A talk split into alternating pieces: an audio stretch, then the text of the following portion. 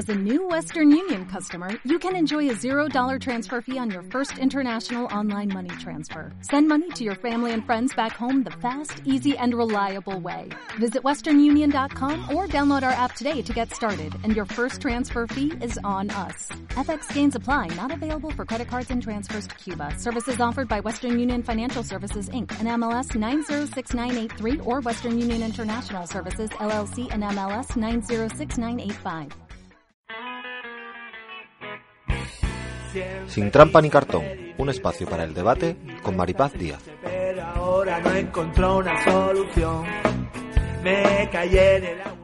Hola, pues muy buenas a todos. Bienvenidos a este espacio de debate, efectivamente, sin trampa ni cartón. Cada semana tenemos la oportunidad de hablar de temas de actualidad, algunos, bueno, pues de carácter social, otros mediáticos, como en este caso.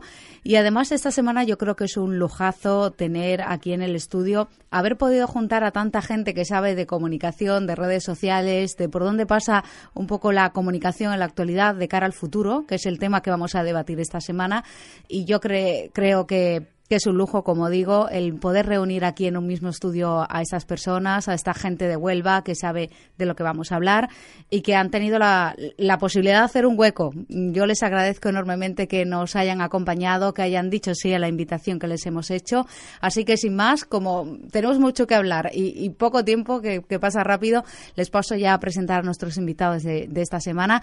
En primer lugar, les presento a una persona que conoce bien los micrófonos de Uniradio, es David Melero y David, preguntarte, eh, te lanzo la pregunta, ¿por dónde crees que pasa la comunicación en la actualidad? Una pregunta muy amplia, pero bueno. Sí. ¿Qué tal, Maripaz? Encantado de volver a tu programa un año después y nada, enhorabuena por continuar aquí. Muchas bueno, gracias. La pregunta, ¿por dónde pasa la comunicación ahora mismo? En mi opinión, yo creo que la comunicación pasa por un momento creo que muy positivo, pero también muy uh -huh. crítico, porque, digamos, ya estamos hartos de decirlo, pero bueno, lo repito otra vez. La comunicación está ahora en una edad de oro, es decir, tenemos un montón de canales, un montón de posibilidades, está Internet, están las radios online, están las televisiones por streaming, etcétera, etcétera, pero lo que está en crisis es el modelo de negocio de la comunicación, con lo uh -huh. cual eh, quizá no es tanto el problema eh, la comunicación per se, sino cómo se han llevado los negocios de comunicación que necesitan una reestructuración facturación no una nueva fórmula, sino muchas nuevas fórmulas. Algunas funcionarán, otras no. Unas funcionarán para unos, otros para otros. Y creo que, bueno, pues resumiendo, que la comunicación pasa por un momento excelente.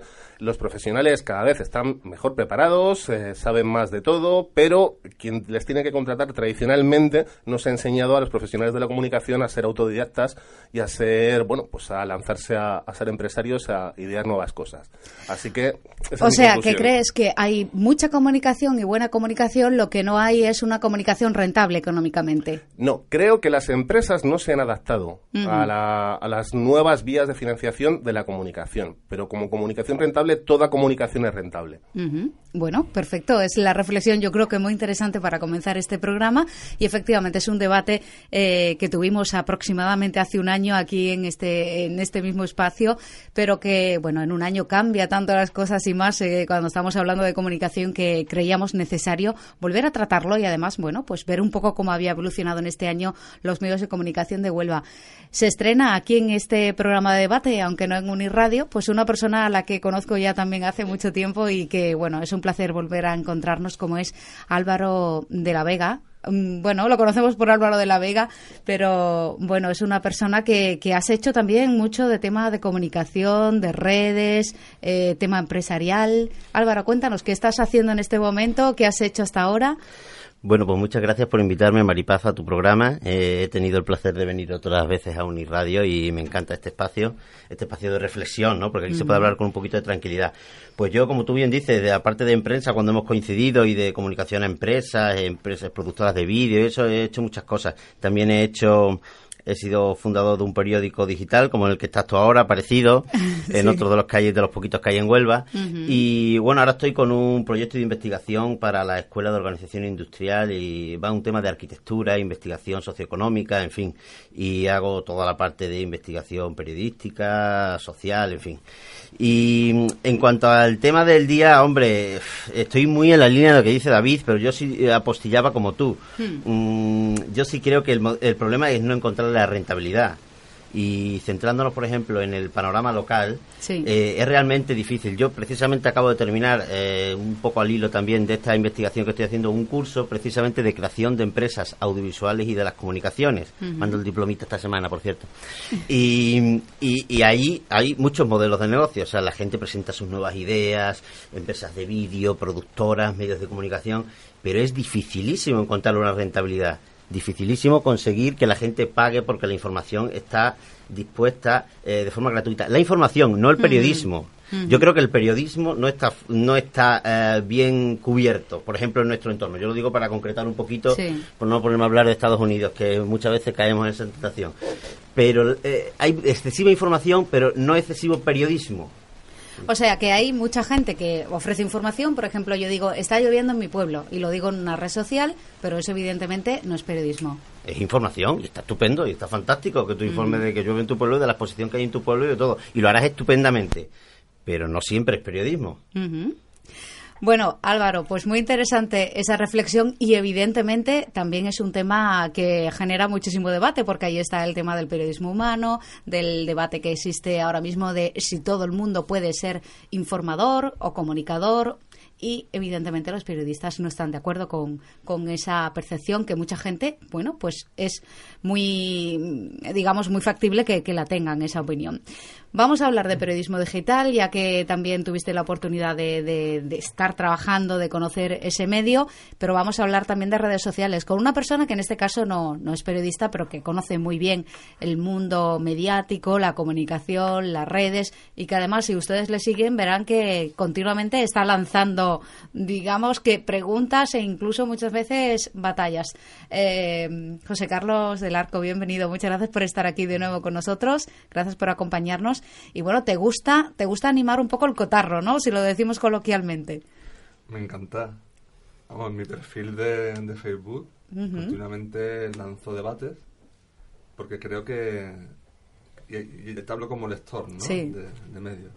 Creo que a los lectores nos falta conciencia crítica. Eh, nos creemos todo lo que nos cuentan, pero ese espíritu crítico, ese pensamiento reflexivo es vital para la ciudadanía y para formarse un criterio propio. Ese es uno de los, de los grandes retos, ¿no? Enseñarnos a reflexionar, a debatir, a, a participar, ¿no? Y eso las redes sociales lo permiten, ¿no? Esa democratización de, de opiniones. Pero la gente, eh, ¿tú crees que es participativa o muchas veces se retrae por la repercusión que pueda tener la opinión que ha, que ha dado? ¿O simplemente porque le gusta más mirar que participar? A la gente le suele gustar más observar que, que participar. ¿no? También bueno, llevamos siglos en el cual pues, el poder adormece a las personas, ¿no? La- la- el mensaje es unidireccional, la información fluye en un solo sentido y falta diálogo, debate bidireccional, ¿no?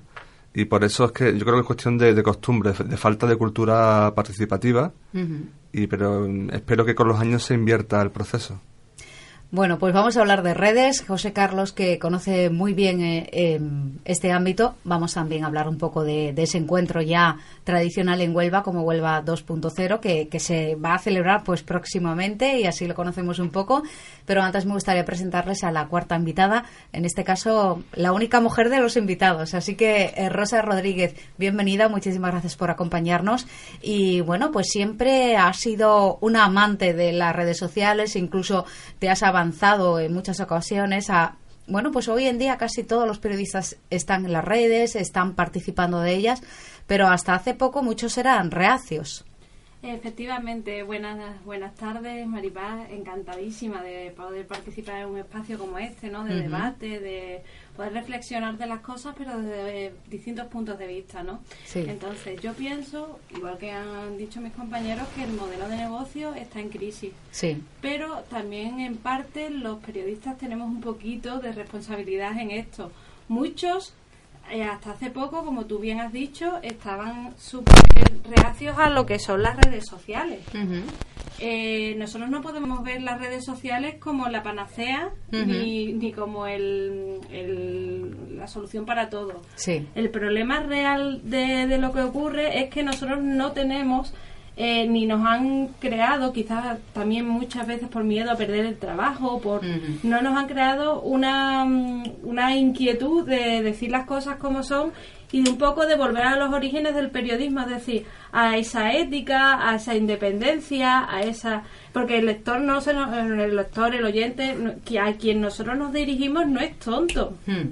Y eso a veces parece que se nos olvida y que también un poco eh, impulsado por esa dejadez que hay ahora mismo en, en nuestra audiencia, Sí. no tendemos a pensar que se lo traga todo y la gente no se lo traga todo. Nosotros tenemos que diferenciarnos como periodistas del que emite cualquier información en la red social. Tenemos que aportar análisis, tenemos que aportar datos, tenemos que aportar cosas diferentes y eso a veces, quizás por, insisto, por el modelo de negocio que se nos ha impuesto y hemos aceptado automáticamente, ya nos hemos vuelto a autómatas.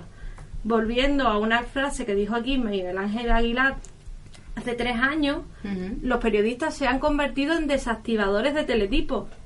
¿Hasta qué punto nos merece la pena mm, corre- eh, asumir ese riesgo, correr ese riesgo? Yo dejo ahí la pregunta porque me parece que es verdad, insisto, que el modelo de negocio nos- a muchos nos ha obligado, pero también es verdad que muchos tenemos la culpa de lo que nos pasa.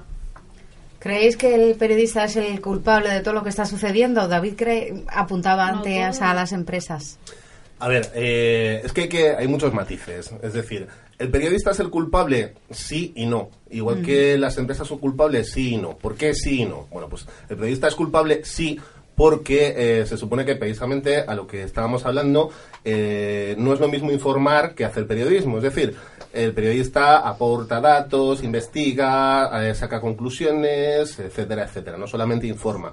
Pero claro, mm, mm, sí es culpable. ¿Por qué? Porque el periodista ha hecho realmente, o sea, lanzo la pregunta y me gustaría que tuvierais una actitud muy crítica respecto a esto. ¿Realmente se ha hecho periodismo en los últimos 50 años?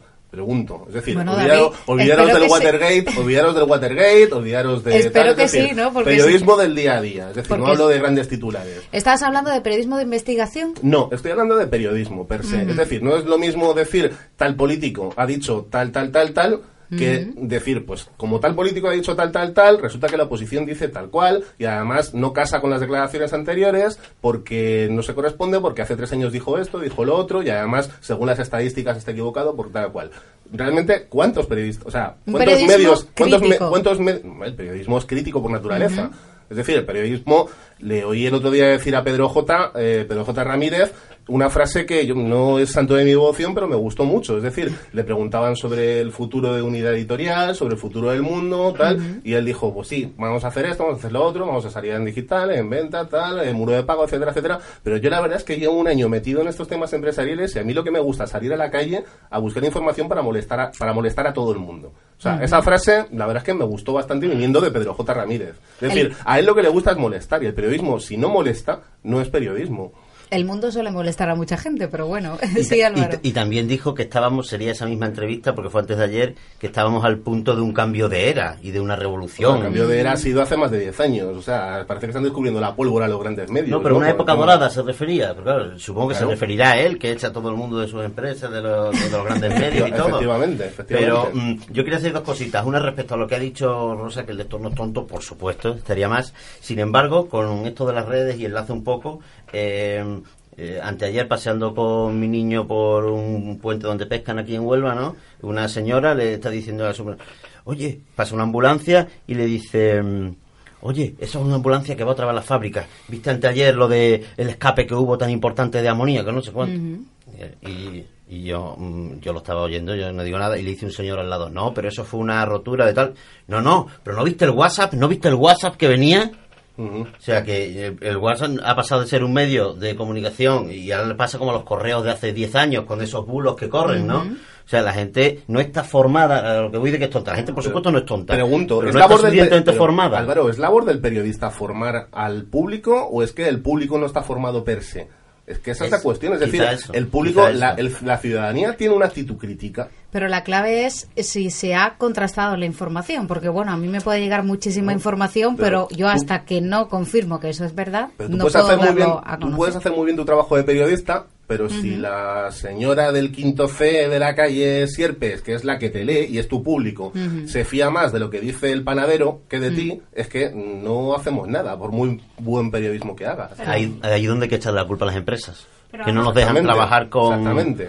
Y que no se da un prestigio y una calidad. ¿No hay credibilidad? ¿Pensáis que no hay credibilidad de los Yo medios? creo que hay- intencionadamente A los periodistas y, a- y en- y en gran medida se nos ha mm, desprestigiado hasta un punto. Es verdad que es, la, que es la época dorada del periodismo, pero es verdad que se nos ha echado tierra encima hasta decir basta. Es que después de los políticos somos la profesión peor valorada. Mira, y además en esto influye el intrusismo, en el que cualquiera coja un micrófono, y yo no hablo de cualquiera que tenga que tener titulación, ojo, digo cualquiera lo suficientemente serio y con el suficientemente con el suficiente sentido común, que a veces es el menos común de los sentidos, para poder coger un micrófono, coger y escribir una página de un periódico y contrastar la información, hacerla totalmente verídica, que sea que se ajuste a la verdad y que sea crítica. Problema, el tiempo. A nosotros nos han hecho hacer yo he hecho informaciones como el que hace tortitas, ¿eh? O sea, eh, y esto es muy serio, porque cuando uno tiene 300 informaciones que hacer al día, sus informaciones pierden calidad. Bueno, tiene que hacer muchas páginas y hay que hacerlo hasta las 9 de la, de la noche, por ejemplo. Pero ¿por qué una persona tiene que hacer seis páginas en una tarde? O sea, Bueno, Bueno, hasta cuando, 21. cuando, tres, cuando tres personas lo hacen en la tercera parte de tiempo. Pues, pues, Bueno, José Carlos, seguro que, que has conocido, porque vives en Huelva, eh, en lo que el episodio al que se ha referido Álvaro, al que se ha referido David. Bueno, de repente en el WhatsApp recibimos un mensaje, además en rojo, diciendo cierren las ventanas porque ha habido un escape de amoníaco en una determinada fábrica del polo químico y bueno, y va a afectar o está afectando a Huelva, a Palos y a Moguer. Y incluso, no sé si lo habéis visto, mandan un vídeo de unos segundos donde se ve eh, salir como una explosión y salir humo. Evidentemente, ahí no se sabe qué sustancia es ni nada, pero mm, lo primero que uno hace es asustarse, evidentemente. ¿Qué pasa con las redes? Eh, bueno, eso apareció por WhatsApp, pero luego apareció en Facebook, apareció también en Twitter. ¿Cómo se puede controlar esto? Ahora mismo difícil. Eh, como habéis dicho, pues los ciudadanos no están formados en competencias Periodística, periodísticas. claro. Ni contrastan, ni investigan, ni analizan. Tiene más credibilidad lo que dice mi madre o mi vecino que lo que digan las, las fuentes oficiales que, por cierto, tardaron horas en reaccionar. Sí. Cierto. ¿Vale? Entonces, mm, bueno, mm, realmente eh, lo- el poder no puede controlar la información. Eh, y menos si se propaga por redes sociales en un entorno tan inmediato, ¿no? Como este. Bueno, de hecho, eh, has dicho la reacción de las administraciones que tardó, bueno, pero porque eh, se expandió tan rápido, eh, se expandió mucho más rápido que, que eh, a la hora de reaccionar un algo mastodóntico como es una administración pública. Sí, yo tuve un debate con miembros de la Junta de Andalucía y de algunos partidos, ¿no? Y dije que tenían que habilitar mecanismos de, de vigilancia en las redes sociales de escucha activa. Y me refiero a monitorizar cualquier tipo de tendencia, rumor que tenga impacto, porque hay rumores que no tienen impacto, repercusión alguna.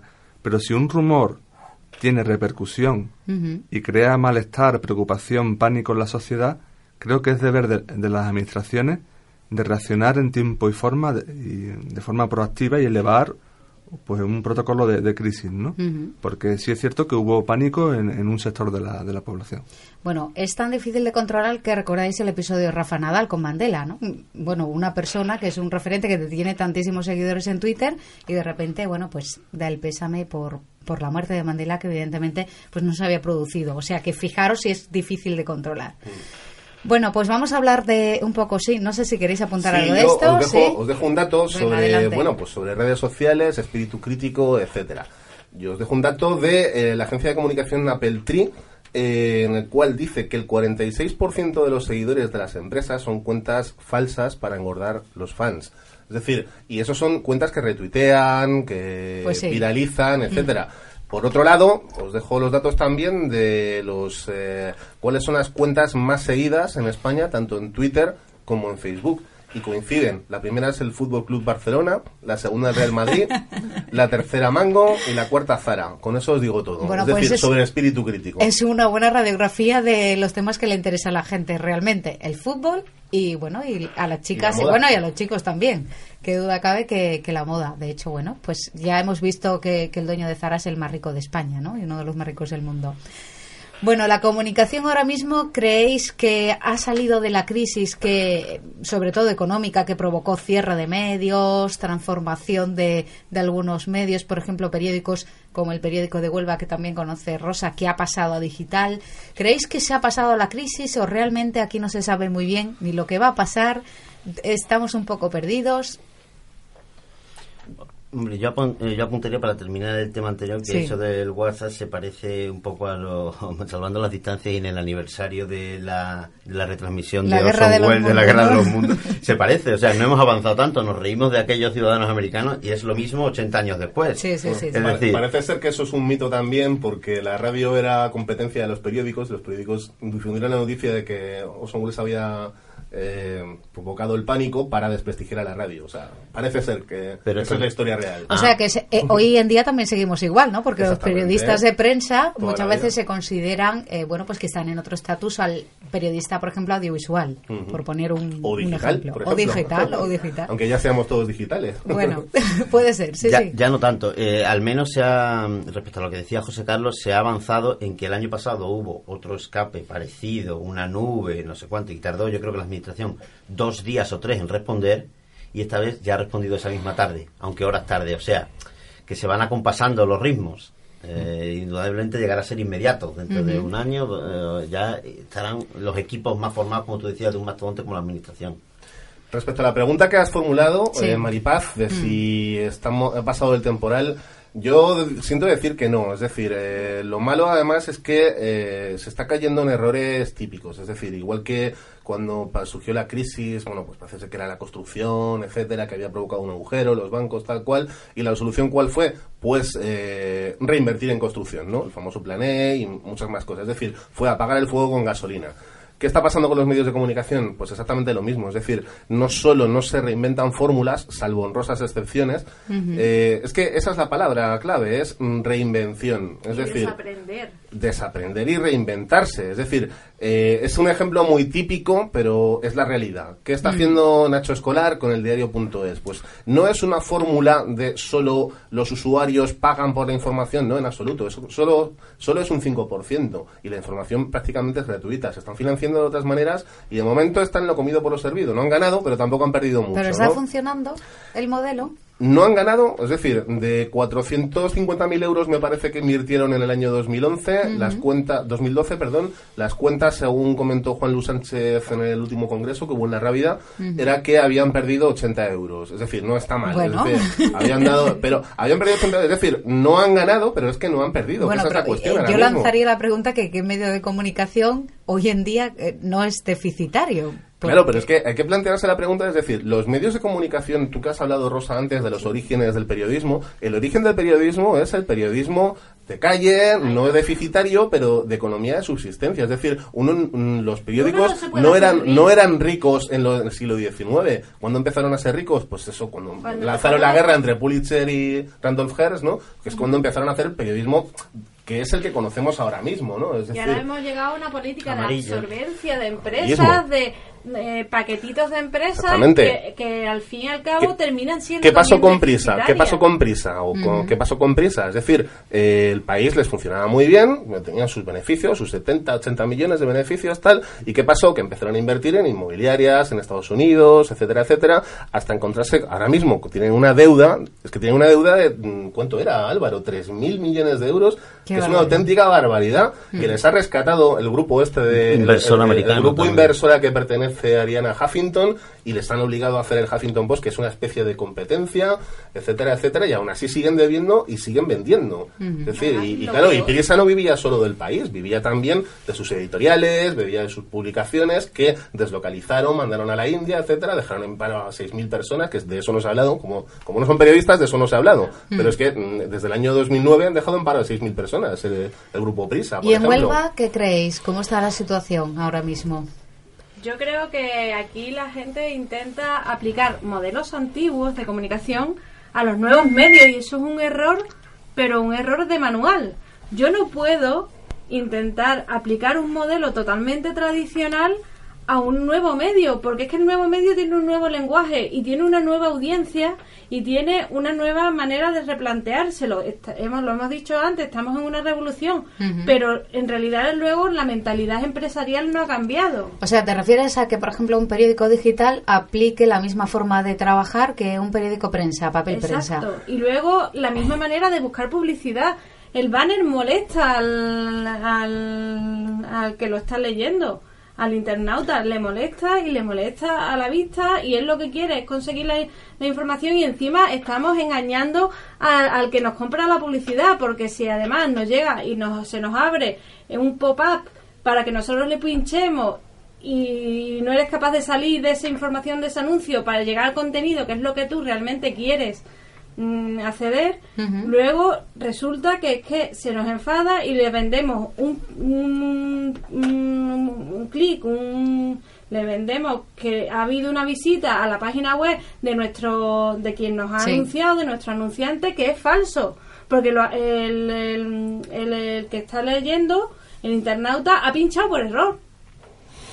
Entonces estamos creando... Yo es que me vais a perdonar, pero yo sobre esas frases además que se lo oigo a comunicadores de todo tipo, talante, eh, clase eh, y ubicación, eso de que no, no, el usuario tiene que pagar por la información. Vamos a ver, el usuario paga un euro por un periódico. Un periódico que, mm, tiene, es decir, que su valor real no es de un euro, es mucho mayor, ¿no? Estamos de, estamos de acuerdo. Entonces, ¿cómo no? Es decir, ¿cómo pretendemos que pague por una publicación digital? Entonces yo creo que ese es la gran, el gran cambio de concepto mm, mm, que debe tener la comunicación. Es decir, el usuario no tiene que pagar por la información ni tiene que pagar por el periodismo hasta cierto punto. Hasta cierto punto. Evidentemente, hacer un gran reportaje en Corea del Norte cuesta dinero y eso se puede financiar. Lo ha hecho Jordi Pérez Colomé eh, mediante crowdfunding y se, lo, se le ha pagado, o sea, se le han pagado para hacer un reportaje, un libro, tal cual. Entonces, ese es el cambio y ese es, por ejemplo, un modelo de negocio que le sirve a una persona, a Jordi Pérez Colomé. Pero ¿eso serviría para el mundo? A lo mejor no, a lo mejor no. ¿Eso serviría para el periódico de Huelva? A lo mejor no. Bueno, tenemos que hacer una pequeña pausa. Yo sabía que el debate, eh, bueno, pues nos íbamos a quedar corto, pero bueno, después tenemos más tiempo para debatir. Vamos a hablar de, de ese encuentro de Huelva 2.0 y vamos a a ver, a analizar con nuestros invitados cómo creéis que será el futuro de la comunicación, si es que se puede predecir. Bueno, estamos aquí enseguida, una pequeña pausa y volvemos. Me caí en el agujero y ahora hago lo que quiero aquí debajo. No se está tan mal. Y si me dices que te quiera, lo haré hasta que me muera.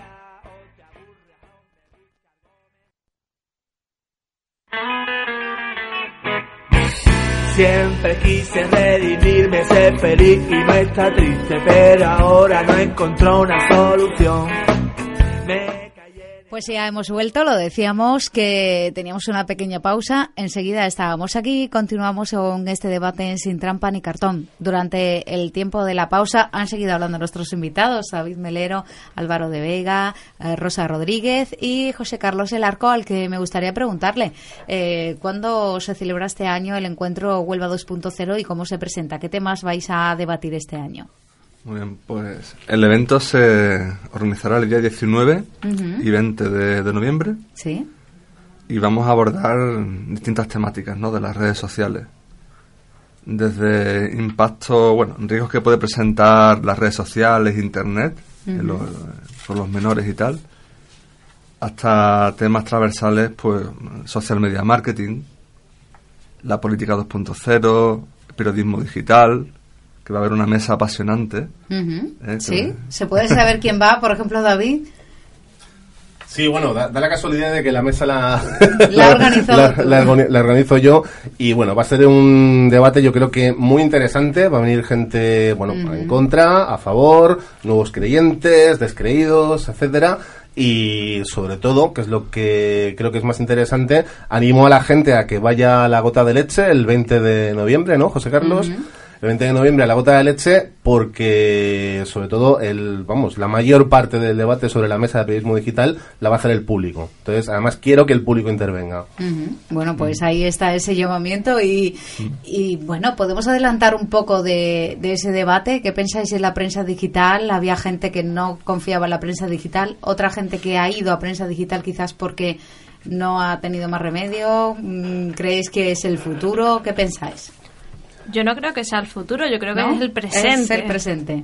Exacto. tal y como está concebida hoy en día o, va a cambiar? hay que cambiar muchísimo, muchísimo, lo he dicho antes. Mm. Tú no puedes aplicar un modelo de negocio de un medio tradicional a un nuevo medio que está surgiendo. Pero es que ni siquiera los nuevos medios tradicionales les está ahora mismo mm, les está rentabilizando nada el modelo de negocio que tienen. Hay que reinventarse, desaprender lo que hemos estado haciendo durante un montón de años, porque además no se nos puede olvidar de que es verdad que hay una crisis muy, muy, muy importante. Pero es verdad que el periodismo es, un, es una profesión que nace en crisis y que toda la vida de Dios los periodistas hemos trabajado en precario, porque vamos, aquí quien me diga que se ha vuelto rico siendo periodista, vamos, es que no ha, no ha hecho periodismo, ha hecho otra cosa. José María García. contrato de mil millones de pesetas en la COPE en el año 87, me parece que fue, ¿no? sí, sí, pero quita las, las grandes estrellas. Hablo del periodista de a pie. José María García empezó en el pie de campo con un micro retransmitiendo en la radio. Bueno, pero ¿y qué hacemos? Porque los periodistas también tienen que comer, ¿no? Creo yo. Efectivamente. Hombre, vamos a ver, es que vuelvo otra vez a lo mismo. El modelo de negocio, mm, el modelo de negocio antiguo ya estamos viendo que no funciona. Entonces, la solución de los, del modelo de negocio antiguo es poner un mudo de pago, ¿no? Un paywall, eh, que es a imagen y semejanza de lo que hizo el Washington Post, ¿no? Hace unos añitos, que le fue muy bien, llevó el huracán ese hace dos años, quitaron el muro para que la gente se informara y tuviera información de calidad, viera qué clase de información daban, y eso fue un acicate estupendo. Ahora, digo yo, si en España queremos hacer eso, eh, tendremos que dar la información que da el Washington Post, digo yo, y no poner una portada como hizo Pedro J, mi querido Pedro J, hace unos días, de las feministas de Femen enseñando los pechos en el Parlamento en primera página. Es que eso es amarillismo, eso no es periodismo. Mm. Por ejemplo, entonces tendremos que dar la calidad del Washington Post, digo yo. Entonces, Solución de los medios antiguos. Solución de los medios actuales. Bueno, pues hemos hablado antes, Álvaro, de Infolibre, que tiene financiación de un grupo empresarial francés hemos hablado de eldiario.es, tiene financiación también, es decir, no se nutren actualmente los medios que están ahora y más o menos están sobreviviendo, no se nutren de no se nutren de que el público pague por esa información. Entonces, eh, ya tenemos que mm, quitarnos de la cabeza que el público pague por informarse, a menos que sean cosas muy concretas. ¿Cuál es el futuro en este sentido? Pues el futuro, en mi opinión, depende del soporte. Es decir, eh, depende del soporte y de la plataforma. ¿Con qué nos informamos habitualmente? Antes habéis mencionado el WhatsApp. El WhatsApp solamente se puede trabajar con él a través de un móvil o de una tablet, como mucho, ¿no? Pero el ordenador no funciona el WhatsApp. Pues quizá por ahí van los tiros. Es decir, información que se puede leer en el móvil, información concreta, que no haya que estar media hora leyendo, ni cinco minutos, que se lea en un minuto, eh, que si quieres profundizar puedas hacerlo, etcétera, etcétera y para eso hace falta plataformas, es decir, informáticos, técnicos, diseñadores, etcétera, y hacen falta, eh, bueno, pues soportes, empresas de tecnología y además hacen falta periodistas también. Bueno, Álvaro, lánzate. ¿Qué piensas? Hombre, es que se tocan tantos aspectos. Eh, lo de Infolibre, eh, en parte el éxito en Francia de ese grupo que aquí patrocina Infolibre es porque en Francia es Europa. Nosotros somos Europa para ciertas cosas. No sé si es que empezamos con la alfabetización tarde y lo sé porque tengo en mi familia, mi tío abuelo empezó con la con la UNESCO aquí en España y todavía a finales de los años 70 había lo primero que hizo aquí la UNESCO es programas de alfabetización acabando. O sea había no se acabó con la, de alfabetizar a la gente hasta finales de los 70 entonces claro porque aquí, en cuanto a la gente eh, ha dejado de comprar mm, periódicos, no significa que lo vaya a pagar por otro sitio, o sea, lo va a ver gratis y punto, no tiene la necesidad o ver el WhatsApp o lo que sea. Y en cuanto a lo de los medios, mm, para no hablar del mundo del Washington Post, por supuesto calidad, que es lo que tú quieres decir, aunque sea en Huelva, calidad, ¿no? Yo cuando participé en esa experiencia del segundo, de sacar el segundo periódico digital de aquí de la provincia, exclusivamente digital, me refiero, porque los que en papel ya hacían su versión digital. Recordamos su nombre, Álvaro, se puede decir, ¿no? Sí, el, el Huelva ¿no? Eh, los primeros meses estuve y al poco tiempo, a los pocos meses, eh, me fui por problemas personales y, y, aparte de problemas personales, porque no veía claro el modelo de negocio, precisamente, y lo digo porque va al hilo de la mesa, ¿no? No estaba claro el modelo de negocio. Han pasado ya dos años y pico, creo que le va muy bien y yo lo veo muy con muchas publicidades, muchas cosas y seguro que le va estupendo y el contenido que hacen es fantástico. De hecho, ese mismo año que yo me fui, les concedieron el premio Mejor Periódico Digital en Andalucía. O sea que eh, ahí había nicho, porque es de los primeros, ¿no? En el que tú estás ahora, pues ya es el tercero que ha salido en Huelva, tercero, cuarto, ¿no? Exclusivamente digitales. Eso es fantástico. Pero, mm, pero claro, no hay tarta para todos. Entonces, mm, si hubiese esa cultura... No hay tarta para todos, se está riendo David, bueno. No hay tarta publicitaria, me refiero. No, pero si me esa cultura... exclusivamente digital, bueno, una cosa es uh, que el soporte sea digital y otra cosa es que el periódico haga periodismo digital. Son cosas distintas. pero bueno, perdón, continúa. Sí, no, eh, que hagan periódicos, o sea, que sea periodismo, tú lo dices por el que había antes que él. No, no, yo hablo porque el periodismo digital tiene unas características muy típicas, o sea, hiper, mm, ser multimedia, hipertextual, que sea interactivo, etcétera. Es decir, que hay una comunicación, que haya eh, un diálogo, que las noticias cambien y evolucionen, que estén vivas. Bueno, estos medios que estoy hablando eh, cumplen esos requisitos. Yo, por supuesto, eh, sobre el futuro, sobre, hombre, lo que yo estoy diciendo... considera que no? Lo que yo estoy diciendo... yo considero, considero que... Hacen un medio que evoluciona y una información en un, en un soporte digital, ¿no? En Internet, eso no es hacer periodismo digital. No, pero rotan los ¿Cuál sería un medio de comunicación que consideres, ya sea de Huelva o de fuera, que está haciendo periodismo digital tal y como tú lo concebes? El paradigma es The Guardian evidentemente. The Guardian, o sea, hace una información fantástica, claro, que eso os explico ahora, es decir, hace una información fantástica, habla con sus lectores, cambia la información, se nutre de información de los lectores. Ahora, ¿la contrapartida cuál es? La contrapartida es que pierde un millón de libras a la semana. Entonces, al año, al año son 52 millones de libras. Claro, es un experimento fantástico financiado por unos poderes fácticos que no se deben decir, pero que está funcionando de forma fantástica y están haciendo un periodismo magnífico, absolutamente deficitario. Entonces, quizá habría que plantearse si el buen periodismo es deficitario, aceptarlo y actuar en consecuencia. eso tendrá fecha de caducidad, probablemente. O no, o a lo mejor les interesa por otro lado. Bueno, el problema, además, yo también creo que estriba, y lo hemos hablado aquí antes, eh, tenemos mentalidad empresarial, se nos forma para emprender Realmente se nos, se nos da, se nos ofrecen mm, eh, posibilidades para poder mantenernos como periodistas, no como comerciales, porque además ahí ahora viene otro problema a muchos periodistas se exige o cuando van a buscar trabajo se les hace el mismo contrato que un vendedor de seguros o que un, un contrato mercantil en donde tú eres tu propio comercial. No perdona, o sea, yo lo que hago es información. El modelo comercial o me lo ofreces tú o yo me lo busco pero de otra manera. O sea, o busco otra fórmula. Yo no puedo eh, funcionar como un, como, como, un comercial y además como un comercial tradicional. O sea, porque además mi, mi, entonces mi información empezará a perder independencia. O sea que estábamos diciendo que el periodista es periodista y que no tiene por qué vender publicidad, que muchas veces está sucediendo en algunos medios digitales. Y cada vez más. Yo, no estoy muy de acuerdo, pero bueno, yo creo que el periodista, es decir, está vendiendo siempre, está vendiendo información, está vendiendo a sí está vendiendo tal, efectivamente, y, sí, yo vende estoy a su medio. a ver, a ver, yo, sí, yo sí estoy de acuerdo con que tengas que ser comercial, pero no comercial al uso, es decir, no un comercial que te esté vendiendo publicidad. Bueno, es que David yo creo que es capaz de vender lo que, lo que, a lo mejor todo el mundo no, es capaz de hacerlo. Bueno, José Carlos, en las redes sociales eh, vemos también publicidad, porque claro, eh, Facebook, Twitter, sabemos que tiene muchísimo poder, ya lo hemos hablado, y, vemos continuamente páginas sugeridas, eh, publicidad por aquí, por allí.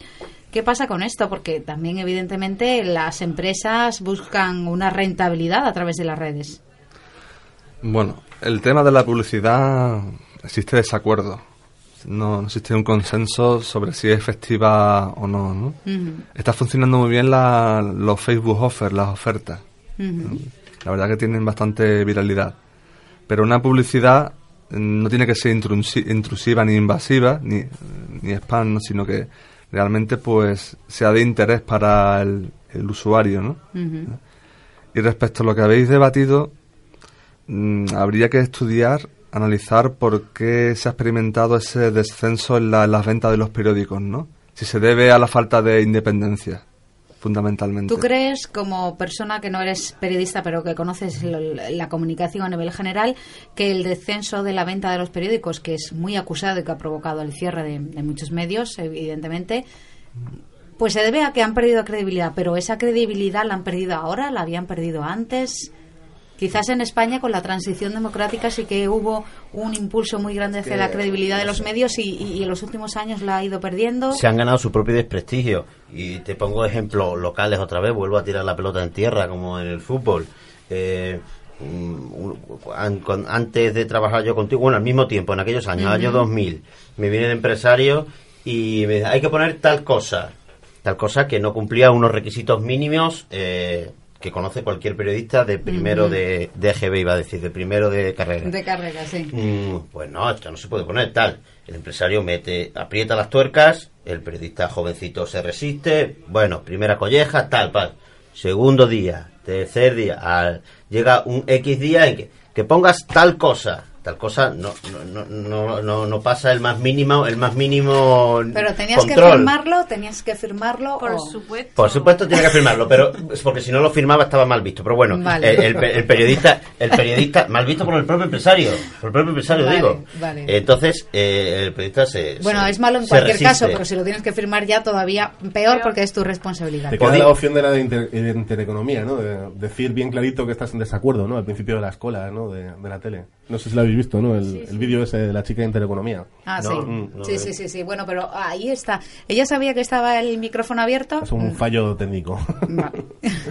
Total, que me resisto indudablemente. Esto no puede ser, pues como castigo, eh, esta información la hace fulanito que está aquí a tu derecha, que es... Mm, Mucho mejor que tú. No, que es cámara de no sé qué, o sea que por supuesto no había estudiado una carrera ni nada que se le pareciera al periodismo, que estaba haciendo el papel en un periódico similar del mismo grupo, tal, y como castigo aparte, el mes que viene que ibas a coger la redacción, la redacción jefe de este pequeño grupo por las vacaciones de la redactora jefe, eh, pues la toma también Pepito.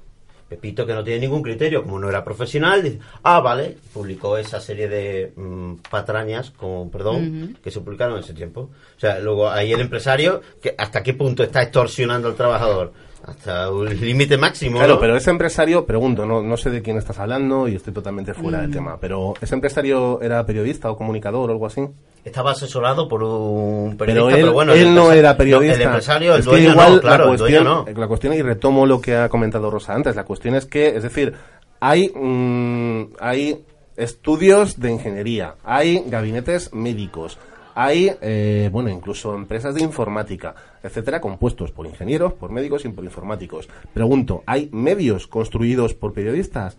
Si los hay, son muy pocos, eh, muy pequeños y les va seguramente regular. ¿Por qué? No porque sean malos empresarios, sino porque no se les enseña a los periodistas, no se los enseña a ser, a ser empresarios, a emprender. Se les enseña a hacer muy bien su trabajo, efectivamente, pero no se fomenta una cultura empresarial dentro del periodismo. dentro del periodismo. eso es cierto. Está empezando ahora, se supone. Mm, ¿Dónde? En cursos aparte, porque en la carrera no. José Carlos, eh, ¿estás de acuerdo? ¿Crees que, por ejemplo, los blogs y todo este tipo de cosas, bueno...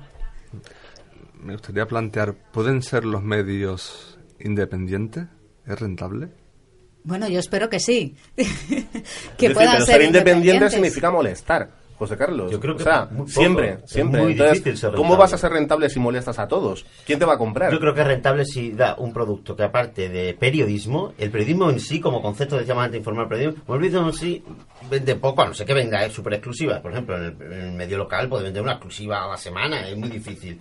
Ahora, si añade un producto que sea divertido y hablando del futuro, por supuesto, yo creo que en, los contenidos multimedia y todo eso, respecto a, lo que tú decías de que era un contenido un poco soso de texto y tal, eh, si añade algo muy divertido, yo no digo que evidentemente sea rentable, que si ponemos un, medio como el que está Malipaz ahora, que algunos días pones cosas más, más intentando más entretenido, personajes más particulares, evidentemente eso le gusta a la gente y la gente va a entrar. Bueno. Pero claro, tiene que entrar mucha gente para que vosotros que conocéis bien lo del pago por visita y tal, tiene que entrar muchísima gente por para alusión voy a decir, bueno, para que sepáis, quien no lo sepa, que estoy trabajando en Huelva Buenas Noticias y que nos basamos mucho en reportajes propios, que evidentemente tiene mucho trabajo detrás. El mérito vuestro precisamente es ese, que tenéis todo contenidos propios.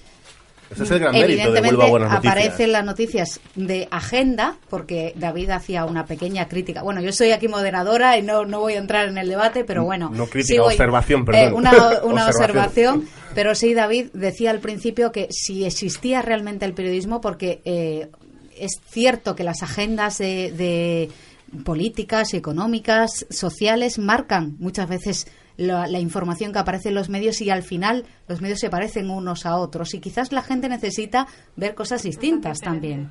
Bueno, y además yo quería matizar una cosa.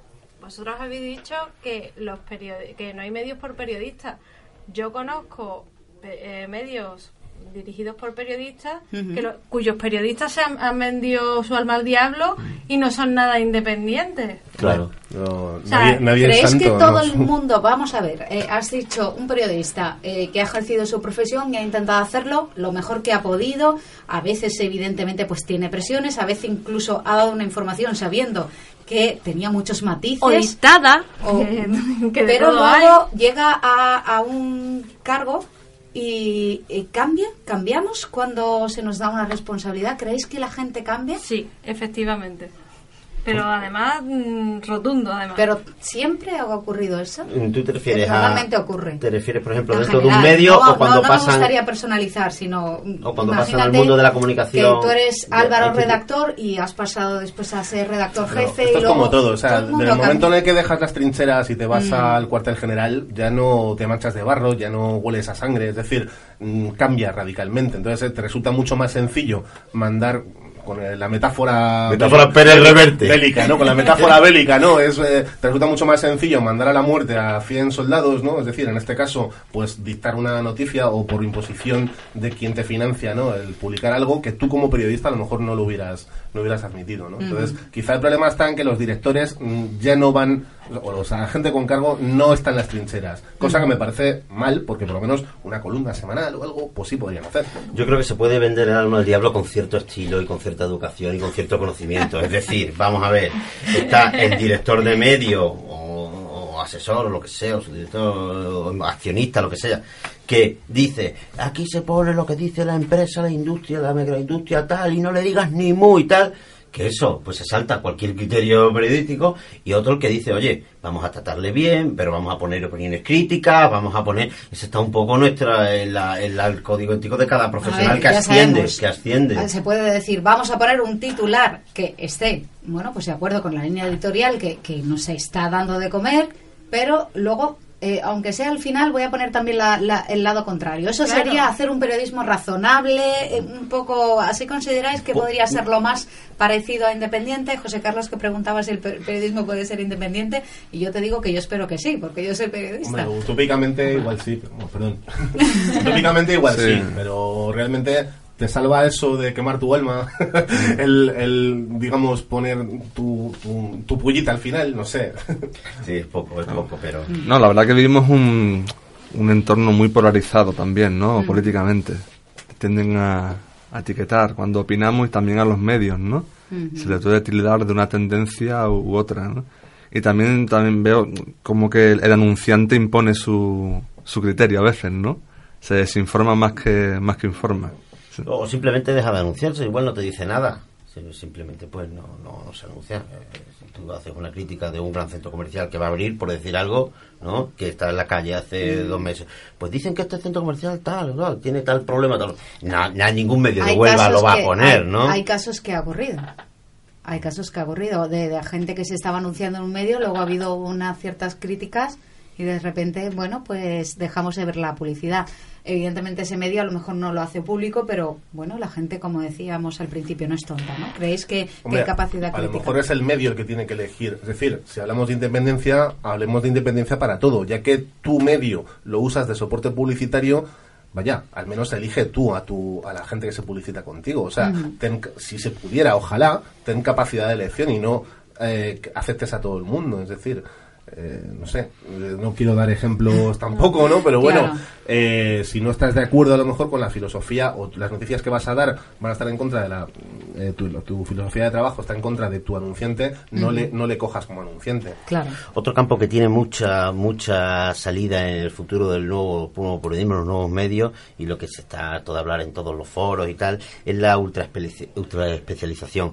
Yo caigo como los compañeros o como tu medio, o Buenas Noticias y tal, caigo por deformación y porque hemos trabajado en eso, en ser un poco... mm, Hombre orquesta. hombre orquesta, que nos gusta todo, tratamos todo, intentamos estar al día en todo, y ese es el producto que no acaba de tener una rentabilidad, creo, para, por ejemplo, sitios medianos como este, que no tenemos ni medio millón de habitantes en una provincia. Entonces, la cosa es la ultra especialización. Lo que pasa es que, claro, si te ultra especializas en clases de guitarra, pues para Huelva no, eso es para toda España. O sea, hay que buscarle, pero hay que buscarle O sea, que páginas deportivas, ¿creéis páginas que el culturales. medio de comunicación que habla de todo y el periodista maestro liendre, ¿no? Que, que muchas veces se nos acusa de, de, bueno, sabéis un poco de todo y, y luego se Y nada, y nada no de, en concreto, cosas. Mm, ¿Creéis que, que sería quizás la gente está demandando o buscando información concreta? Que ahí Es estaría... que yo no veo ningún problema en hacer eh, desde Huelva un eh, diario, un periódico, un, un medio de comunicación especializado en algo. Y de hecho tenemos el ejemplo, ¿no? De eh, Mac Today. El Mac Today, Mac sí, Today sí. se hace en un despachito dos hermanos, ¿no? Eh, lo hacen para y ellos. tienen y tienen, mm, vamos, son el número uno en ventas a nivel mundial eh, de revistas en castellano de Apple. Entonces, ¿qué problema hay? ¿Qué problema hay en hacer eso No, no, desde Huelva? Es decir, sí, sí, ahora, sí, sí, a evidentemente, no vas, a, no vas a hacer información nacional desde Huelva, A evidentemente. eso me refiero, pero ¿por qué no? pero buscar especialización, Claro. como los de Bueno. Mac Today. Bueno, pues quién sabe, ahí está el futuro Mm. y desde Huelva se puede hacer muchas cosas, ya no solo mediáticamente. Hemos visto empresas que desde aquí, desde Huelva, están desarrollando productos para todo el mundo. Somos pequeños, pero bueno, eh, si, si No pensamos, podemos ser grandes. Bueno, David Melero, eh, Álvaro de la Vega, Rosa Rodríguez, José Carlos El Arco, ha sido un placer, desde luego. Se ha pasado en un suspiro el tiempo de debate. Podríamos estar muchísimo tiempo más porque estamos como casi en familia, entre amigos. Y bueno, es un tema yo creo que apasionante que seguirá dando que hablar. Así que bueno, quién sabe, el próximo año a lo mejor nos vemos de nuevo. Muchas gracias a todos y a todos ustedes. Nos volvemos a escuchar aquí en el radio. Gracias. Gracias. Siempre quise redimirme, ser feliz y no está triste, pero ahora no encontró una solución. Me caí en el agujero y ahora hago lo que quiero aquí debajo. No se está tan mal. Y si me dices que